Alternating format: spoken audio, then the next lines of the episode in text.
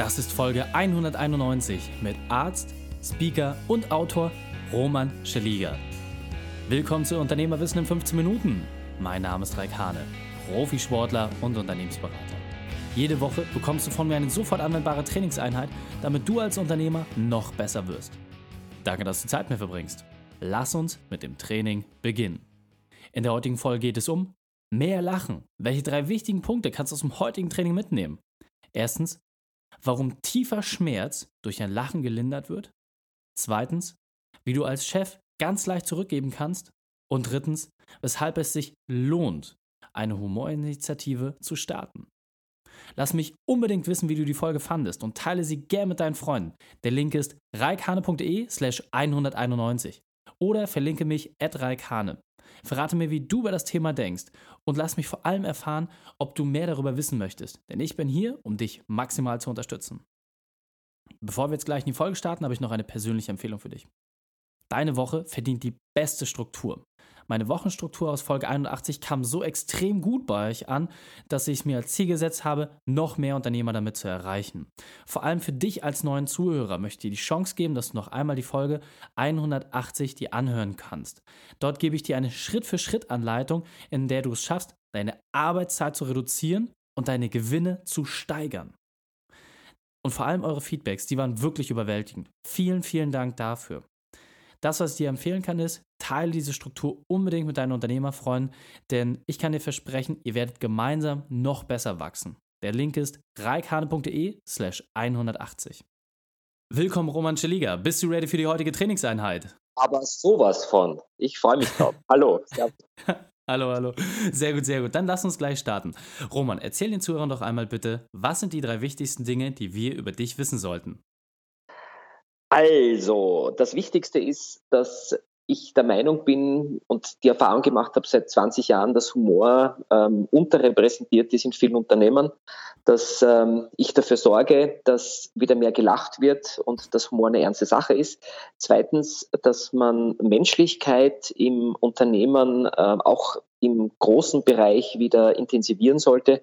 Und das Dritte ist, ähm, dass äh, auch Ärzte ähm, vielleicht ein bisschen mehr Menschlichkeit zeigen sollten.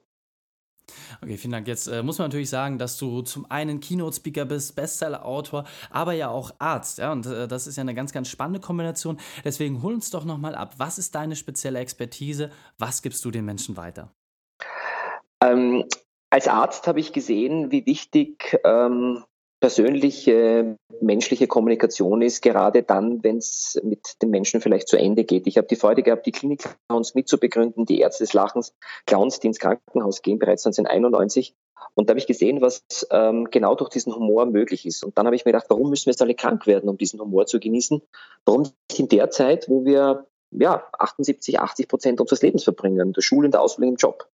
Rest schlafen wir ja, aber äh, wir haben extrem viele Möglichkeiten und nutzen es nicht. Und dabei, jeder hat Humor. Wenn wir als kleines Wesen auf die Welt kommen, ähm, sobald wir merken, was ein Lächeln bei unseren Eltern bewirkt, desto öfter setzen wir es ein. Und wir wissen ja genau, wenn ein Kind auf uns zukommt, mit einem Lächeln, mit einem, mit einem lauten Lachen, wie gut uns dann geht, ähm, auch wenn wir vielleicht vorher ein Problem hatten oder, oder Schmerzen hatten oder was auch immer.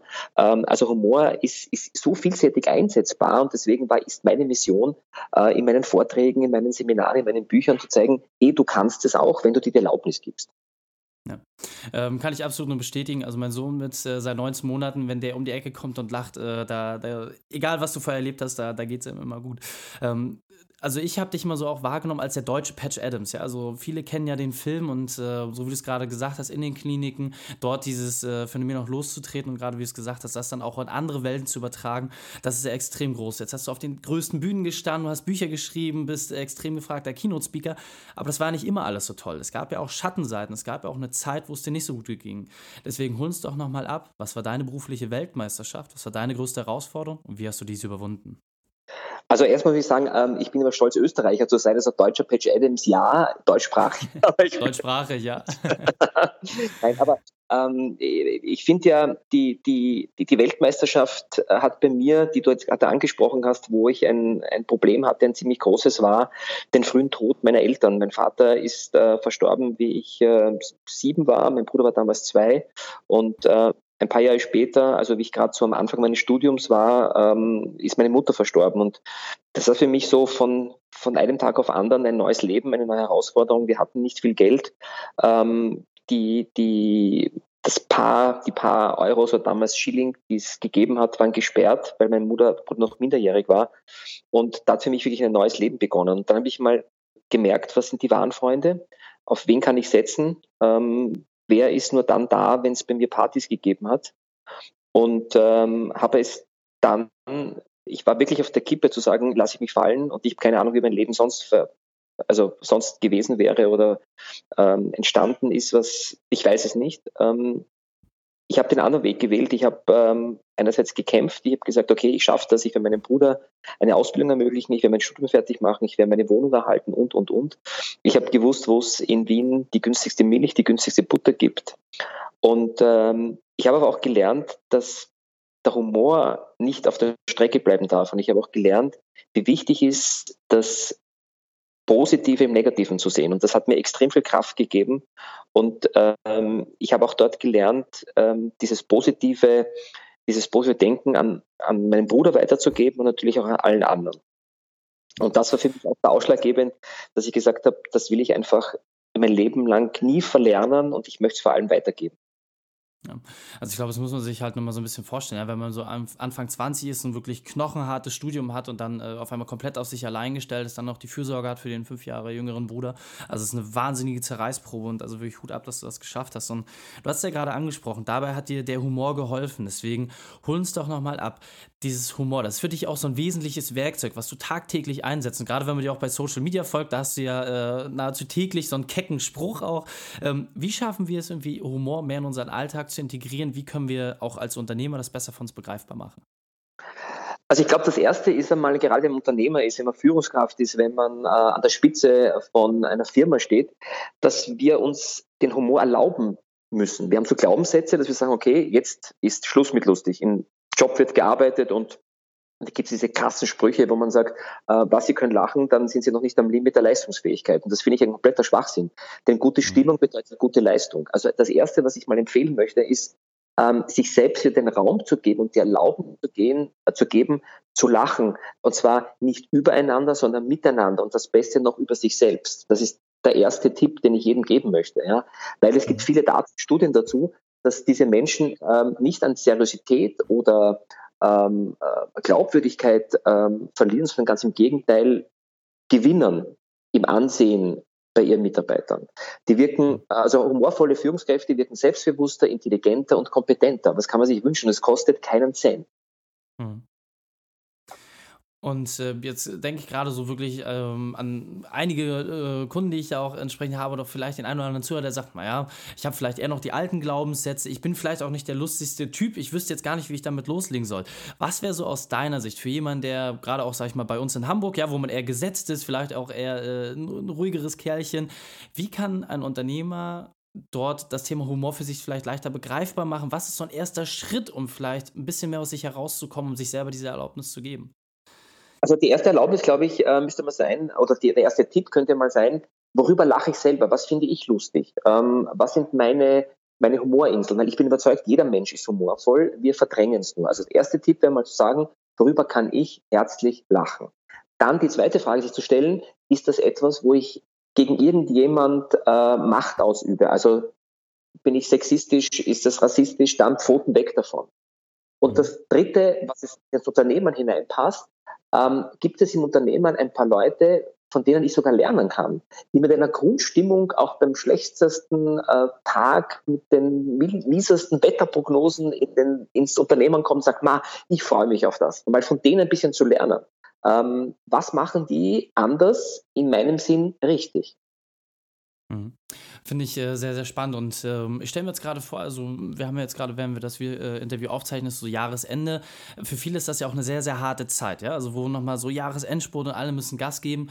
Was empfiehlst du einer Führungskraft, wenn du genau das, was du gesagt hast, wenn die Leute äh, ne, lachen können, sie sind nicht am Rande, am Rande ihrer Leistungsfähigkeit. Wie schafft man es, trotz der Zerreißprobe, trotz dessen, dass es äh, sehr, sehr schwierig ist, dennoch amüsant zu bleiben oder trotzdem da das, das Lächeln mit reinzubringen, hast du da vielleicht auch irgendwie so Routinen, die man umsetzen kann oder irgendwie eine praktische Übung, die jede Führungskraft in sein Team mit reintragen kann? Also es fängt dann mal an in der Früh, ähm, bevor ich ins Büro gehe. Ich mache das auch tagtäglich. Also es ist wirklich ein Tipp aus meiner eigenen Praxis. Ähm, mhm. Ich schaue in den Spiegel und denke mir, okay, äh, das ist, bist du, egal wie du ausschaust. Ähm, worauf freust du dich heute? Also worauf freust du dich heute? Und nicht zu sagen, was kommt alles auf mich zu und was du gerade angesprochen hast, Jahresendspurt, ja. Ich habe das Gefühl, am 31.12. geht die Welt unter, weil was wir auch in der Agentur haben, das ist die Hölle. Keine Ahnung warum jetzt. Ähm, aber ich schaue in den Spiegel und denke mir, was ist das Schöne heute? Auf was freue ich mich? Und ich finde immer etwas, ja, auf was ich mich freue. Und am Abend schließe ich den Bogen und sage, ähm, was war heute etwas Besonderes? Wo habe ich einem Menschen eine Freude gemacht? Wo habe ich in meiner Funktion mit meinen Möglichkeiten äh, Menschen ein Geschenk gemacht. Und Geschenk muss nicht ein haptisches Geschenk sein, sondern ein Danke, ein Lob, ein Kompliment. Ähm, vielleicht war ich heute auch ein bisschen verrückt. Ja, ich habe einen, einen ganz großen Unternehmer, dem ich zusammenarbeite, ganz groß, auch wirklich körperlich groß. Ähm, gesagt, ähm, ähm, er macht jetzt Folgendes, um das, diesen Stress rauszunehmen. Er zieht sich ein, ein Weihnachtsmann-Kostüm an und geht durch die ganzen Abteilungen und verteilt kleine Süßigkeiten. Und äh, er hat mich vor kurzem angerufen und gesagt, äh, du glaubst gar nicht, was sich da abgespielt hat. Leute haben gesagt, ma, super, unser Chef, der beste Chef von allen, durch ein Weihnachtsmachkostüm. Und der, das ist keine Masche von ihm, sondern der lebt das, der weiß, dass das wichtig ist. Es macht ihm unheimlich Spaß, die anderen Menschen Freude zu schenken. Und ich glaube, wenn man da ein bisschen diese Sucht bekommt, ja, dass man nicht nur der taffe Chef ist, der fordert, fordert, fordert und bei der Weihnachtsendfeier sich hinstellt und sagt, alles super und nächstes Jahr wird noch taffer, sondern diese kleinen Geschichten zwischendurch. Und da kann man zu Weihnachten sicher anfangen. Ja. Finde ich grandios, gerade wie du sagst. Ich glaube, ähm, die Herausforderung ist natürlich auch da, seine Komfortzone zu verlassen. Also es muss sich ja nicht jeder gleich im Weihnachtsmannkostüm mit dem ähm, Sack auf dem Rücken durchs Unternehmen schleichen. Das ist halt. Aber äh, diesen, diesen, Mut zu haben, ein bisschen ja. zu sein, ja? ein bisschen, bisschen menschlich. Und ich glaube, die Leute sind so süchtig nach Wertschätzung. Und Wertschätzung kann man mit einem Lächeln am besten kommunizieren. Ja, absolut. Also finde ich grandios. Deswegen lass uns das nochmal in drei Schritte zusammendampfen. Das heißt, wenn wir jetzt mehr Humor in unser ne Unternehmen hereintragen wollen, was sind aus deiner Sicht drei wesentliche Schritte, um das zu gewährleisten? Das erste ist, sich selbst die Erlaubnis geben. Zweitens, den eigenen Humor entdecken. Was finde ich lustig, weil es ist der, den ich einsetze. Und drittens, Sympathisanten suchen, mit denen man vielleicht gemeinsam eine Humorinitiative starten kann. Egal, wie sie ausschaut und in welcher Dimension, Wichtig heißt, gewinnen heißt beginnen. Sehr gut. Grandios. Roman, wir sind auf der Zielgeraden, deswegen lass uns das Interview mit deinem Spezialtipp für die Unternehmerwissen-Community beenden. Den besten Weg, mit dem wir mit dir in Kontakt treten können. Und dann verabschieden wir uns. Also, ähm, ich bin begeisterter Humor. Botschafter und Experte. Also wer einmal Lust hat, in einen meiner Vorträge zu gehen oder mich selbst äh, auf einer Bühne zu erleben oder vielleicht im Unternehmen selbst, im eigenen Unternehmen wahrzunehmen, äh, der kann das gerne tun. Ich bin unbezahlbar, aber käuflich. Äh, ähm, wer auf meine Website geht, www.roman-schiliga.com, ähm, der findet dort alle Informationen. Ähm, ich habe einen eigenen ähm, Facebook-Account, was du schon gesagt hast, äh, wo es äh, um den Arzt des Vertrauens geht, motivierende Geschichten, Beispiele, Sprüche. Da immer hineinschauen, gibt es viele Dinge. Und last but not least, wer ähm, ein Buch lesen möchte ähm, oder ein Zweitbuch, der Trend geht zum Zweitbuch. Ähm, es heißt erst der Spaß, dann das Vergnügen mit einem Lachen zu Erfolg oder Frustschutzmittel. Äh, ähm, bis es schaffen, alles halb so schlimm oder doppelt so gut zu finden. Und eins habe ich noch, auf das ich ganz stolz bin, und das verrate ich hier als Premiere. Ab Anfang Jänner wird es ein eigenes Online-Seminar geben, das nennt sich Heiterbildung. Coole Tipps und Tricks, weil ich wirklich viel unterwegs bin und nicht überall sein kann. Coole Tipps für Führungskräfte, für Verkäufer, ähm, für Menschen, die Humor in ihre Firma, in ihr Leben bringen wollen. Ähm, wird total spannend. Ich habe zwei Jahre lang da gearbeitet. Es wird lustig, ist überraschend. Ähm, auf meine Newsletterliste klicken und dort gibt es Informationen. Ich freue mich. Sehr, sehr cool. Kommt natürlich auch alles entsprechend in die Shownotes, damit der Zuhörer sich das nochmal durchlesen kann. Roman, vielen, vielen Dank, dass du deine Zeit und deine Erfahrungen mit uns geteilt hast. Ich freue mich aufs nächste Gespräch mit dir. Ich sage danke und vor allem als Arzt sage ich gesund bleiben. Die Shownotes dieser Folge findest du unter reikane.de slash 191. Alle Links und Inhalte habe ich dir dort zum Nachlesen noch einmal aufbereitet. Drei Sachen noch zum Ende.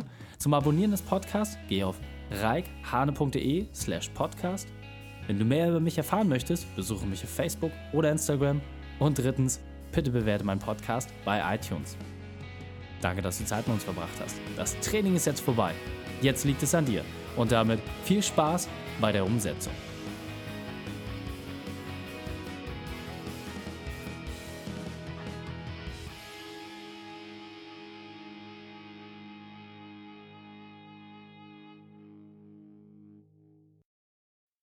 Und wenn du Ideen wie diese für dein Unternehmen auch umsetzen möchtest und auch 10 Stunden pro Woche weniger arbeiten, dann buche deinen Termin für ein kostenfreies Erstgespräch.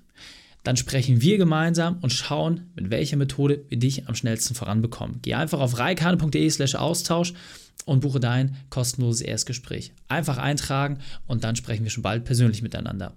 reikane.de slash Austausch.